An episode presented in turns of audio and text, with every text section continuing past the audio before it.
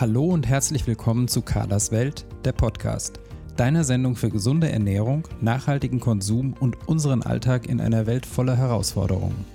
Hier geht es um gesunde Ernährung und die nötigen Hintergrundinfos, entspanntes Kochen im Alltag, ein stressfreieres Leben, Genuss und Spaß mit hochwertigen Lebensmitteln, um ein verantwortungsvolles Leben und um interessante Menschen, deren Projekte und Biografien.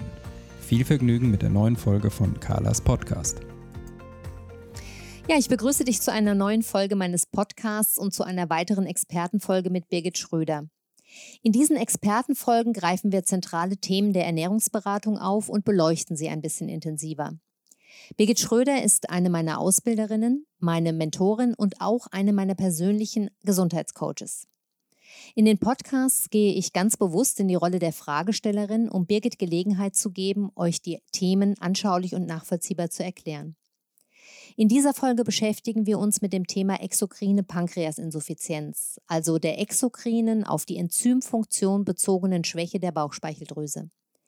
Wir klären nochmal den Unterschied zwischen exokriner und endokriner Pankreasinsuffizienz und erklären, wie man die exokrine Pankreasinsuffizienz erkennen, diagnostizieren und therapieren kann, warum es wichtig ist, eine mögliche Bauchspeicheldrüsenschwäche bei Verdauungsproblemen im Blick zu behalten und welche Symptome sie macht und was man aus naturheilkundlicher Sicht tun kann, um die Bauchspeicheldrüse zu unterstützen.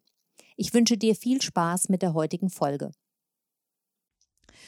Ja, hallo Birgit. Wir wollen uns ja heute über das Thema Pankreasinsuffizienz unterhalten und ich würde dich als erstes ganz gerne mal fragen, was man eigentlich genau unter einer Pankreasinsuffizienz versteht. Ja, vielleicht äh, eingangs einfach mal so die Übersetzung. Äh, Pankreas steht ja für die Bauchspeicheldrüse und ähm, was vielen vielleicht auch gar nicht so bekannt ist, ist, dass die ja ganz wesentlich an der Verdauung beteiligt ist. Und äh, Insuffizienz bedeutet letztendlich eine Schwäche. Das heißt, wir haben es hier mit einer geschwächten Bauchspeicheldrüsenfunktion zu tun. Und das hat eben ganz wesentliche Auswirkungen auf die Verdauung. Mhm.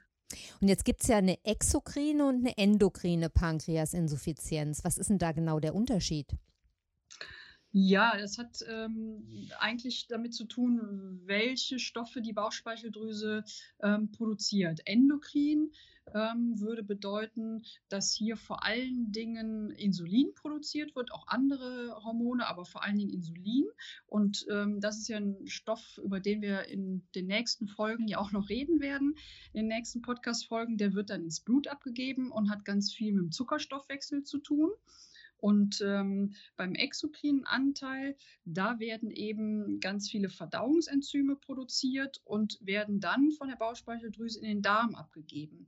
Und hier geht es dann vordringlich darum, dass Kohlenhydrate und Fette und Eiweiße aufgespalten werden. Mhm. Und jetzt hast du es ja schon gesagt, wir wollen heute eher über die exokrine Pankreasinsuffizienz sprechen. Ähm, welche Symptome macht denn so eine exokrine Bauchspeicheldrüsenschwäche? Ja, eben auch äh, sehr ähnliche Symptome, wie man sie bei, bei Magen-Darm-Problemen äh, oder den Magen-Darm-Problemen zuordnen würde. Also man hat eben dann auch äh, durchaus mit Durchfall zu tun. Ähm, das kann Schmerzen machen bei Nahrungsaufnahme oder kurz nach Nahrungsaufnahme. Äh, Blähungen, Völlegefühl ähm, bis hin zu Erschöpfung, ähm, aber eben auch, und das ist so ein ganz markantes äh, Symptom, ist ein Fettstuhl oder Fettstühle, die würden dann auf Fachchinesisch Steatorö heißen. Mhm. Wie, äh, wie kann man die beschreiben, um sie zu erkennen? Ja, Fettstühle äußern sich eigentlich dadurch, dass äh, dass, dass ja, vielleicht ein Beispiel aus dem Alltag, ne? wenn man, wenn man äh, einen, Tropfen Olivenöl auf, äh, in ein Wasserglas tropft, dann, dann schwimmt das ja. Mhm. Äh, und so wäre auch ein typisches Symptom bei Fettstühlen. Das heißt, der Stuhl würde eben auf der Wasseroberfläche ähm, halt schwimmen. Ähm, man hätte einen zusätzlichen unangenehmen Geruch.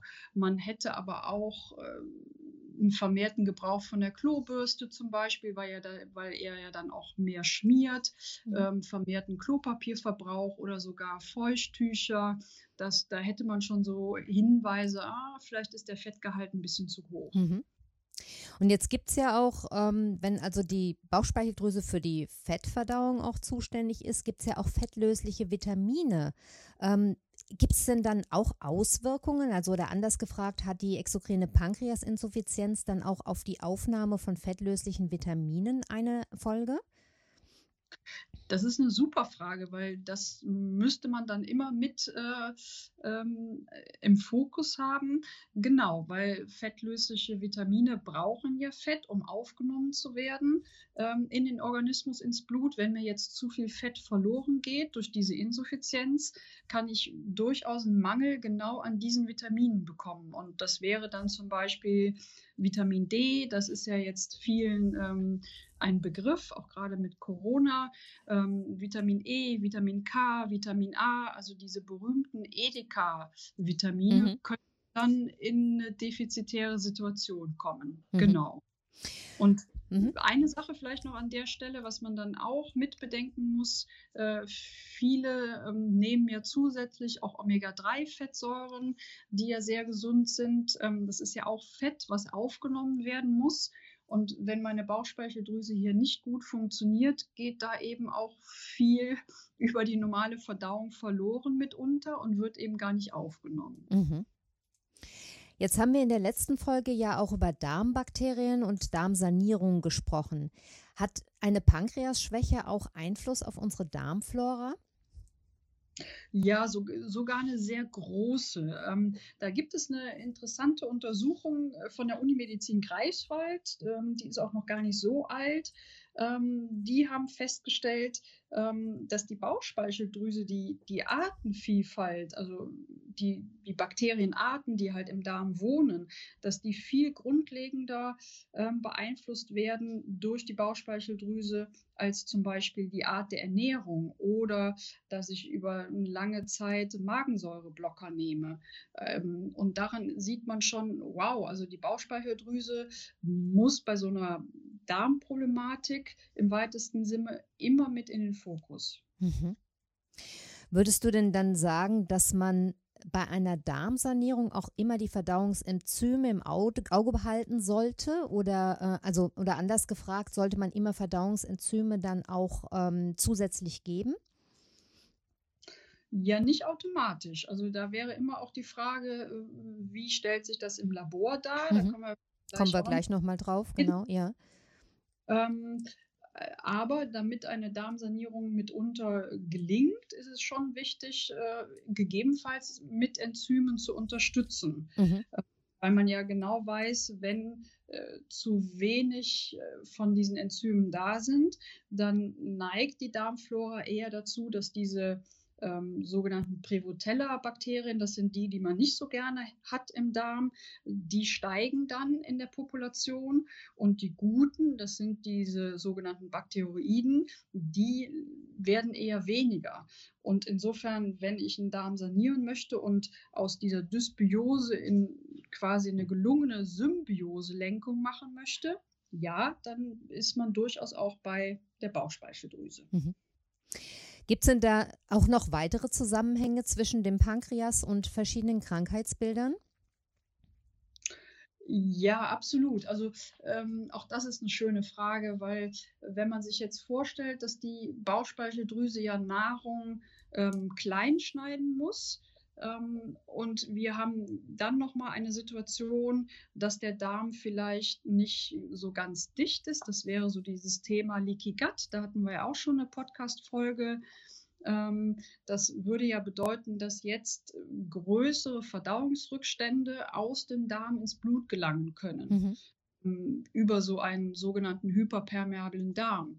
Und das hat dann zur Folge, dass mein Immunsystem äh, reagiert und ähm, Assoziationen gibt es dann durchaus zum Beispiel zur Haut, also Neurodermitis könnte ein Thema sein, Nahrungsmittelallergien könnten ein Thema sein. Also da sieht man letztendlich, hm, es ist dann diese Pankreasinsuffizienz vielleicht sogar die Ursache von anderen Krankheitsbildern. Mhm.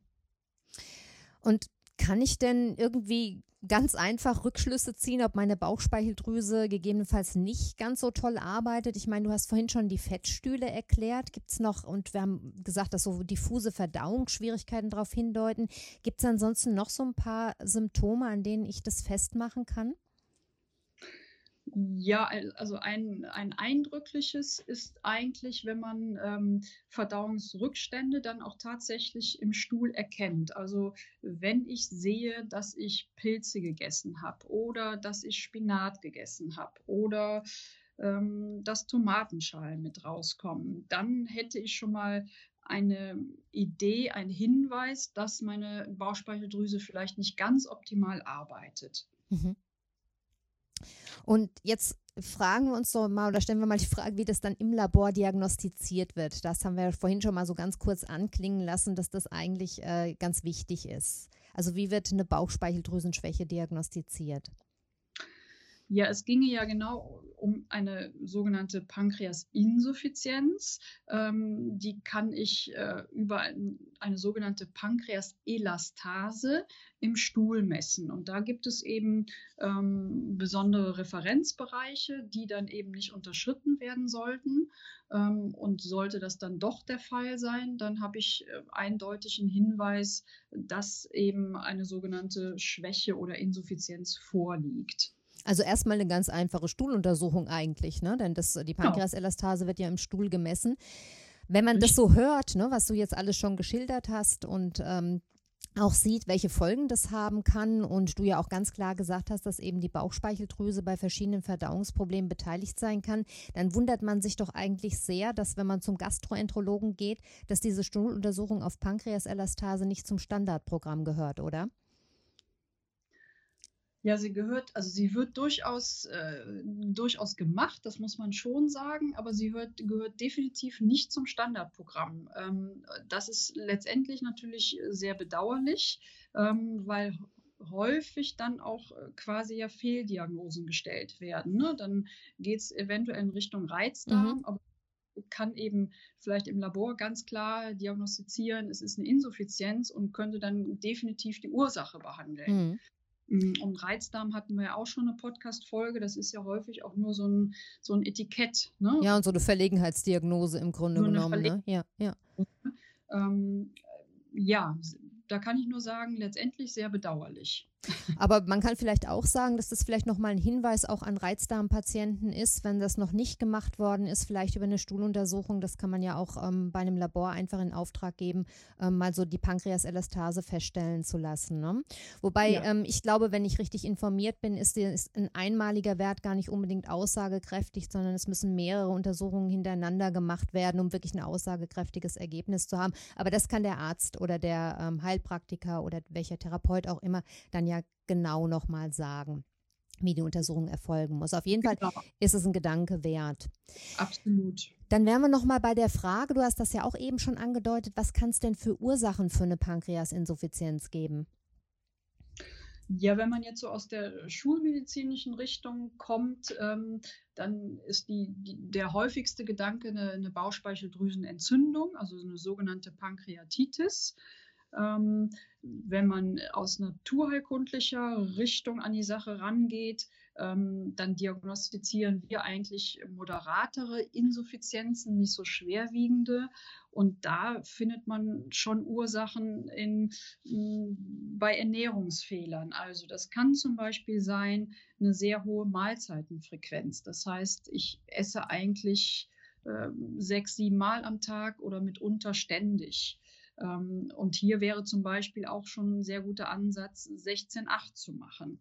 Ähm, hochkalorische Nahrung kann eine Ursache sein. Ein hoher Zuckerkonsum, da werden wir ja die nächsten Folgen auch nochmal drüber reden. Mhm. Ähm, Stress kann eine Ursache sein, weil ähm, dieser, dieser Pförtner, der diese ähm, der bestimmt, wie viele Enzyme denn in den Darm kommen, der ist äh, vegetativ versorgt. Das heißt, ähm, unter Stress äh, funktioniert die Öffnung nicht mehr so gut.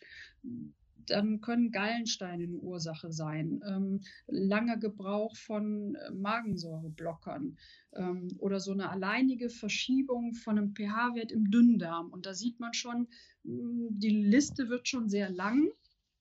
Ähm, aber so aus naturheilkundlicher Sicht würde man eher hier in diesem Bereich Ursachen finden, dass so eine Bauchspeicheldrüse nicht ganz optimal arbeitet. Mhm. Ja, wenn Menschen hören, dass ihre Pankreaselastase niedrig oder sogar zu niedrig ist und dann anfangen zu googeln, dann bekommen ja viele ähm, wirklich Angst und Panik, weil man als Ursache vor allem auch, wie du schon gesagt hast, von diesen Bauchspeicheldrüsenentzündungen liest, die ja gar nicht ungefährlich sind, aber auch von Tumoren und das klingt natürlich alles erstmal nicht so wahnsinnig ermutigend. Andererseits liest man dann auch wieder, dass eine Bauchspeicheldrüsenschwäche viel häufiger ist, als man denkt. Und da wird mich mal deine Erfahrung in der Praxis interessieren. Hast du häufig mit Menschen zu tun, die niedrige Elastasewerte haben? Ja, ich habe, also bei mir ist eigentlich, äh, wenn der Geldbeutel das zulässt, äh, muss man ja immer mit äh, in Erwägung ziehen, dann gehört diese Untersuchung der Pankreaselastase immer zu einem Darmlabor mit dazu. Ähm, und dann muss ich sagen, ist die Diagnose wirklich, äh, die stelle ich dann schon sehr häufig. Mhm. Und da reden wir aber über, ähm, über eine Schwäche im sogenannten funktionellen Bereich. Äh, bedeutet schulmedizinisch ist der Referenzwert absolut noch in Ordnung. Da würde der Schulmediziner sagen, na ist doch alles prima. Funktionell bedeutet, naja, sie arbeitet eben nicht optimal und kann so eben schon zu Symptomen, äh, das kann schon zu Symptomen führen. Mhm. Und ähm, das ist ja eben genau dieser, dieser Bereich, ja, dass Patienten zum Schulmediziner gehen, der sagt, es ist alles in Ordnung, aber sie haben eben mit Durchfällen, mit Blähungen, äh, zu tun mit Völlegefühl. Und hier ist ja dann genau der naturheilkundliche Ansatz. Mhm. Und ähm, ich habe dann gelesen, und das ist ja natürlich auch ein, äh, eine schulmedizinische Erkenntnis dann, dass man eben in 30 Prozent aller Fälle tatsächlich, auch wenn man dem schulmedizinisch nicht nachgeht, überhaupt keine Ursache finden kann. Ne? Das heißt, es gibt also auch diesen Fall, dass einem überhaupt niemand jemals erklären kann, ähm, wie es zu den niedrigen Werten kommt und warum die Bauchspeicheldrüse nicht richtig funktioniert. Fakt ist dann einfach, dass sie nicht richtig funktioniert und dass da Abhilfe geschaffen werden muss. Oder? Ja, also das ist ja immer so ein bisschen die Frage, ähm, wie will ich es denn nachweisen? Ne? Das wird beim Thema Stress schon schwierig. Mhm. Ähm, hat der Schulmediziner, hat die Schulmedizin eine hohe Mahlzeitenfrequenz mit in ihrer Evaluation? Ja, also da, da gibt es einfach einige weiche Faktoren, die dann vielleicht verhindern, dass ich es 100 Prozent genau ähm, diagnostizieren kann. Aber äh, wenn ich eine ausführliche Anamnese mache und die geht über eine Ernährungsanamnese hinaus, das heißt, ich schaue auch ein bisschen in Richtung Lifestyle, dann sieht man schon häufig Faktoren, die dazu führen können. Mhm. Und jetzt hast du vorhin schon angedeutet, dass Gallensteine ähm, ein also für eine Bauchspeicheldrüsenschwäche sorgen können. Auch Steine, glaube ich, in den Pankreasgängen gibt es. Und die können ja im Prinzip so eine Pankreasinsuffizienz auch ja in Anführungszeichen vortäuschen. Ne? Sollte man das dann in jedem Fall auch ausschließen lassen? Also vortäuschen ist schon mal richtig ausgedrückt, weil diese Steine können einfach die, äh, den Gang verschließen, sodass einfach gar nicht äh, genügend Pankreasenzyme in den Darm abgegeben werden können.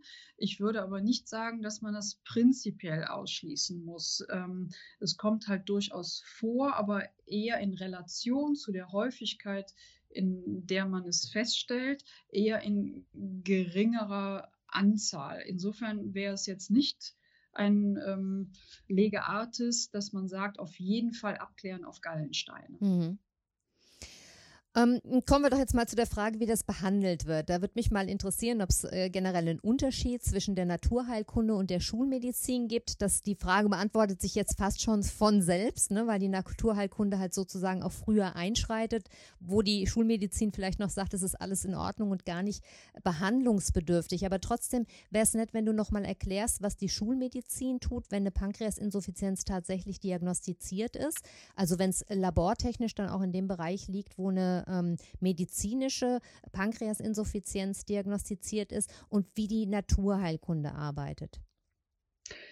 also wenn es in den schulmedizinischen Bereich geht und wir gehen mal von einer häufigen Ursache aus, dann reden wir von der Pankreatitis, ähm, also von der Entzündung. Die wird häufig, häufig nicht immer, aber häufig ausgelöst durch einen zu regelmäßigen, zu hohen Alko Alkoholkonsum. Dann würde aus schulmedizinischer Sicht natürlich dazugehören, dass es eine absolute Alkoholkarenz geben muss.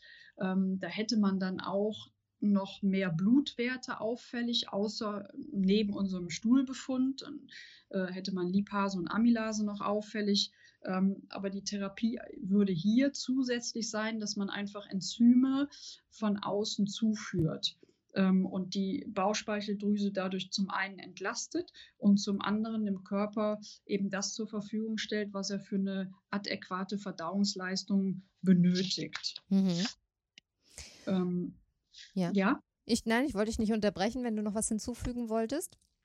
Ja, ich würde da in dem Zug vielleicht gerne nochmal ansetzen, ähm, dass es bei dieser Enzymsubstitution ähm, nochmal wirklich einen gravierenden Unterschied gibt. Das, was so ganz klassisch verordnet wird, das sind Enzyme ähm, von tierischen Produkten. Das kommt dann meistens vom Schwein. Ähm, das ist jetzt vielleicht äh, aus ethischen Gründen ein Problem, aber es gibt einen ganz wesentlichen Unterschied zu dem Gegenpart, zu dem pflanzlichen Produkt, was auf dem Markt ist. Und das ist der, das Wirkspektrum. Das heißt, ähm, das pflanzliche Produkt, das wird auf Pilzbasis gezüchtet. Ähm, und der wesentliche Unterschied ist, dass das Wirkspektrum, das heißt, das pH-Wertspektrum viel größer ist. Und der Riesenvorteil ist, dass dann diese Enzyme sowohl schon im Magen wirken, das heißt, man hat einen deutlichen Impact auf das Völlegefühl. Es wirkt sowieso im Dünndarm und es wirkt aber trotzdem noch in einem übersäuerten Dünndarm. Und das macht das tierische Produkt eben nicht. Das hat einen eingeschränkteren Wirkspektrum. Mhm wirkt eben nicht im Magen und auch nicht im übersäuerten Duodenum. Und insofern habe ich mit diesem pflanzlichen Produkt einfach schönere Therapieerfolge. Das ist aber meine persönliche Wahrnehmung. Mhm. Ähm, aber die lässt, das lässt sich erklären eben durch das unterschiedliche Wirkspektrum. Verstehe. Mich würde noch mal interessieren, ob es auch sein kann, dass die Bauchspeicheldrüse dann irgendwann komplett ihren Dienst versagt. Ja, in, in, in sehr seltenen Fällen ähm, kann das der Fall sein, wenn zum Beispiel schwerste Ernährungsfehler über, über Jahrzehnte aufrechterhalten bleiben. Ähm, das, da hatte ich sogar mal einen Fall in der Praxis ähm, mit, mit extremem Zuckerkonsum über Jahrzehnte. Dann kann es so sein, dass die Bauchspeicheldrüse sich nicht mehr erholt und dass man eben Enzyme kontinuierlich substituieren muss, um eine Verdauungsleistung aufrechtzuerhalten. Aber das heißt, sogar in diesem allerschlimmsten Fall kann man sozusagen mit Enzymen dann ähm, die ähm, Bauchspeicheldrüse ausgleichen. Absolut, ja. genau. Mir ist das immer wichtig zu sagen, weil wenn es um Bauchspeicheldrüse geht, haben viele äh, Menschen ja immer sofort das Krebsbild vor Augen und dass das eben einer der bösartigen Krebssorten überhaupt ist. Und deshalb ist bei Bauchspeicheldrüse, glaube ich, auch immer wichtig, dass man sagt, dass man, äh, dass diese Enzymfunktion eben auch ersetzt werden kann. Ne? Genau, genau. Ja. Schön zusammengefasst. Mich, du hast es eben eigentlich schon gesagt in so einem Nebensatz. Ich hätte das jetzt sonst noch mal explizit gefragt und tue das jetzt auch noch mal. Die Bauchspeicheldrüse kann sich also auch wieder regenerieren und besser funktionieren, wenn sie mal schwächer geworden ist? Ja, absolut. Also wichtig ist dabei natürlich, dass sie ähm, für diese Regeneration auch entlastet wird. Und ähm, diese Entlastung funktioniert zum einen über Enzyme, zum anderen natürlich durch ein verändertes Ernährungsverhalten. Das hatten wir eben im Grunde auch schon angesprochen. Da müsste man über Mahlzeitenfrequenz reden, man müsste über Zucker reden, man muss über hochkalorische Nahrung reden. Ähm, dann hat das natürlich auch was mit Lifestyle zu tun. Ähm, und wenn man diese Faktoren mit im Auge hat, dann kann so eine Bauchspeicheldrüse sich komplett regenerieren. Mhm. Und jetzt wäre dann nochmal die Frage, weil du jetzt mehrfach schon angedeutet hast, dass man, ähm, dass man ähm, auch über die Ernährung die Bauchspeicheldrüse unterstützen kann. Ähm, du hast jetzt gesagt, also das äh, intermittierende Fasten im Grunde genommen, also eine längere Nahrungskarenz ähm, oder Nahrungspause über den Tag hin. Ähm, und was wäre denn zum Beispiel mit dem Thema Fett? Kann man Fette bei einer Bauchspeicheldrüsenschwäche ganz normal konsumieren oder wird, wird das auch reduziert? ja, viele Patienten reagieren natürlich äh, sehr auf ähm, zu fetthaltige Nahrung, deswegen ja auch die Fettstühle. Ähm, insofern kann hier auch ein Aspekt sein, dass man nochmal ähm, genauer schaut, wie hoch ist denn der Fettkonsum und durch ein bisschen Reduzierung auch hier Entlastung schafft. Mhm. Gibt es noch andere Sachen, die man aus ganzheitlicher oder heilpraktischer Sicht bei einer Pankreasinsuffizienz tun kann?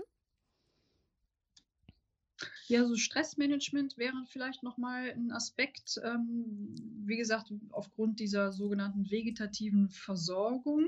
Ähm, das fände ich nochmal durchaus erwähnenswert.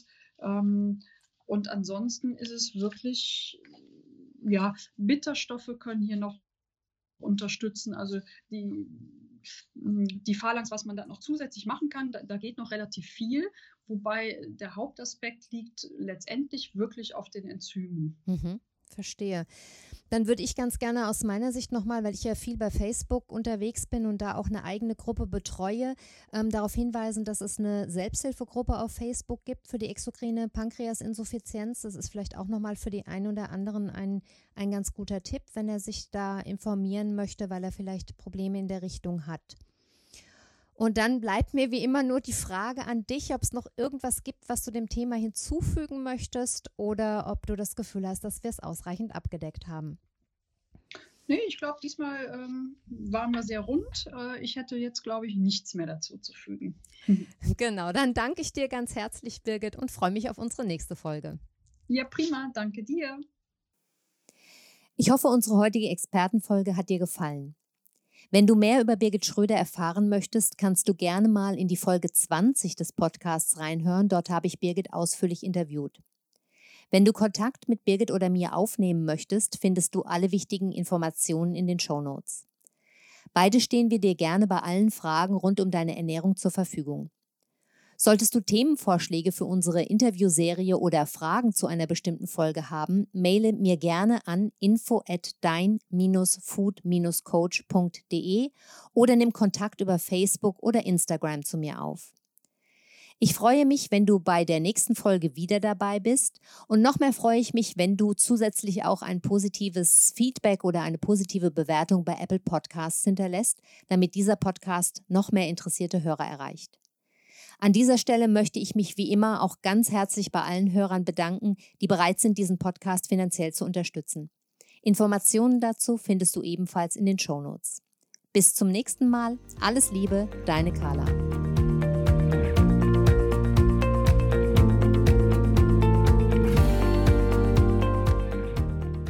Das war eine neue Folge von Carlas Welt, der Podcast. Die Links zu den Themen der Sendung findet ihr in den Shownotes und auf www.carla-kocht.de slash podcasts. Wenn euch dieser Podcast gefallen hat, freuen wir uns über eure persönliche Weiterempfehlung und über eine positive Bewertung bei Apple Podcasts. Weitere Folgen findet ihr auf Spotify, Apple Podcasts und in eurer Podcast-App. Carla findet ihr unter Carlas Welt und Carla Kocht auf Instagram, Facebook und Twitter. Vielen Dank fürs Zuhören und bis bald.